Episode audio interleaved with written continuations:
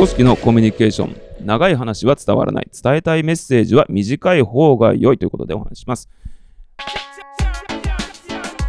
組織のコミュニケーションの中で大事なことを伝えていく場面があります。大事な価値観、理念、ビジョン。これらは長く伝えても伝わりません。短く伝えるのがポイント。